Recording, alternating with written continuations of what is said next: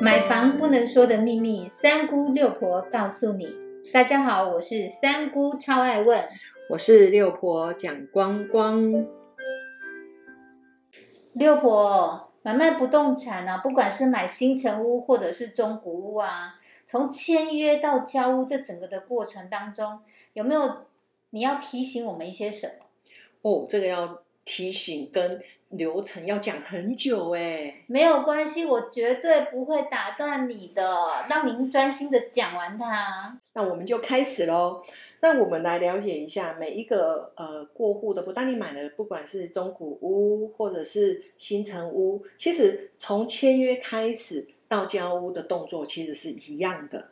那当然会有一些不一样，那就在我讲解的一个过程中，我们大家一起来了解，这样可以吗？可以，谢谢六婆。那我们就从签约开始喽。签约的时候其实就真的很简单的。前面当然还有一个所谓的下定或是下斡旋的这个动作，那能够进入到签约，就表示这个部分的一个买卖价金跟付款方式差不多也都已经谈定了，所以我们才会进入到签约的部分。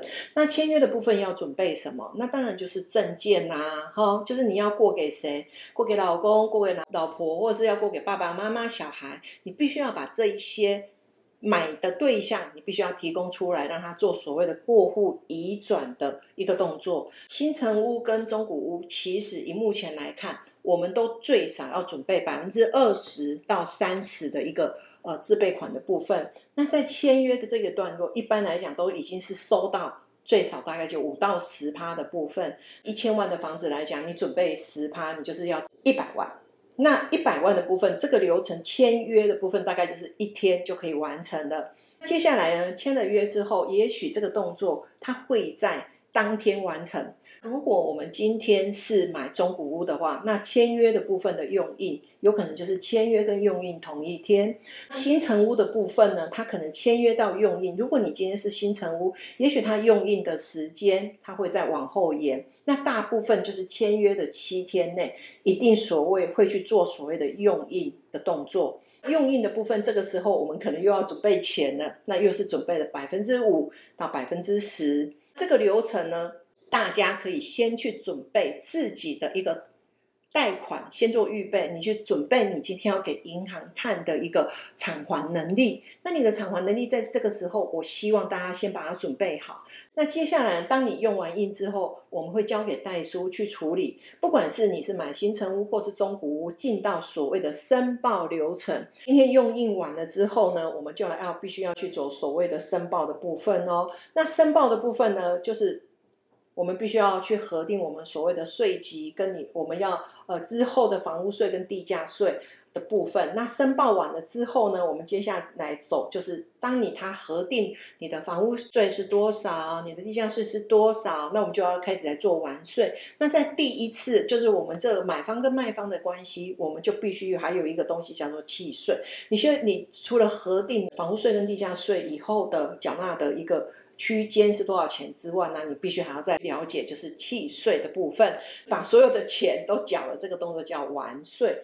那完税部分，其实就是一般的一个买卖过程来讲的话，哈，你可能在这个部分，你就必须要把你的自备款的百分之二十，或者是到三十之间，你必须要全部缴完。这很容易懂啊！来，我们问一下三姑哦，如果你今天是卖方，你都还没有，就是钱都还没有收完。你觉得你会把你的房子过户给卖方吗？绝对不会。为什么？因为你没有保障。对。所以在这个地方完税的部分，我们一般来讲就会去做什么动作？就是你必须要把自备款全部讲清楚。完税了之后，其实你已经原来的房屋持有人，你已经没有任何权利了，因为已经过户移转给买方了。所以接下来呢，就是。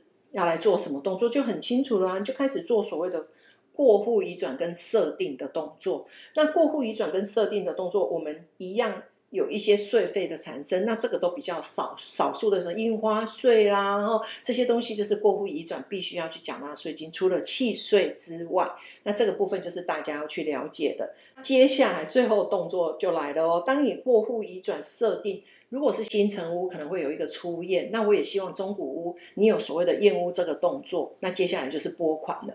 拨款之后，那一般来讲，你是要一拨款，七天内就是我们要去做所谓的交屋的动作。那交屋的动作是什么？当你的房屋没有问题，你就把这个呃剩余的呃银行贷款的一个最后的一个尾款，那你就要付给你的卖方。那这样子就是整个动作，好，就是做了一个结束。当然，交屋一定要是拿到房屋的所有权，那你就要去核定你的所有权上是不是你的名字。那你核定你跟你原来的契约的面积是不是一样？那这些东西你必须要一一的去核对，然后你必须还要很注意的一点，你的银行贷款设定抵押是不是乘以一点二倍的金额下去做设定？有没有其他的追加设定进去？这个东西你必须要去看成本，你才会懂，才会了解。所以你。我们今天我要提醒大家，就是当你在房屋买卖之后，请代书只是多几十块哦，你去申请我们房屋的一个成本，你去看看一下，是不是第一顺位只有银行设定，没有其他的设定，而且是要当天哦。你也许可能就是认为说，呃，我今天要交屋了，那我前两天的可不可以？我跟各位建议，这最好不要，这两天的变化很大。他可能可能再追加一笔设定进去，以后你要卖房子是非常麻烦的，所以这个部分是又是一个房地产 不能说的秘密，所以这个东西我要提醒大家要注意，就是你今天在交屋的当下。或者是你今天要买房子之前，请你一定要调出所谓的成本部分，包括土地、房屋的成本都一定要调。如果我想问哦，你刚才讲的这所有从就是签约一直到交屋，可是我们知道这个新城屋的话问题比较少，可是中古屋的买卖行情跟这些问题可能会比较多一点。是那六婆，你可不可以针对中古屋的买卖行情的部分，给我们再多补充一些内容？中古屋的买卖行情哦，其实反而是比较容易查到实价登录，尤其是这一栋大楼或是这一个门牌号码。现在我们都已经揭露到门牌号码实际成交的状况，那也有可能是他这年来可可能连一间房子都没有买卖过。那你要参考什么？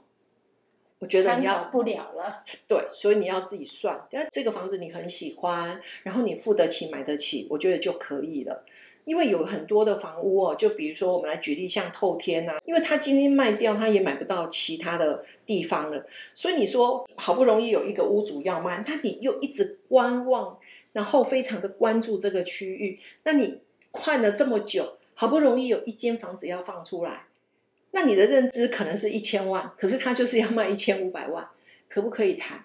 试着去谈嘛，价位是真的是谈出来的，所以除了可以参考所谓的实价登录的部分，中古屋真的就是靠谈磨，不断的去反复的串洗，价位才会去做一个底定，然后才会有成交的这件事情。所以中古屋的买卖，只有买方跟卖方的心情是没有行情的。真的可以这么讲，所以我觉得一个房子的一个买卖的过程中，它其实有很多的不可说的秘密，甚至就是有很多你呃，就是从来没有做过房地产买卖的人，你完全都不会懂的事情。听众朋友有没有发现这一集呢？我们同时讲了中古屋不动产买卖过户流程跟新城屋不动产买卖过户流程，没有错。在我们的用十招教你买房里面的第九招跟第十招，同时在这一集里面都已经讲解结束喽。我们非常谢谢六婆在这十招当中呢，用了这么简单而且浅显易懂的方式来为我们解说买房所有要注意的事情。谢谢六婆，谢谢您的收听。如果你对收听的内容有不了解的地方，欢迎在下面留言，六婆讲光光将会为您解答哦。我们下回见，拜拜，拜拜。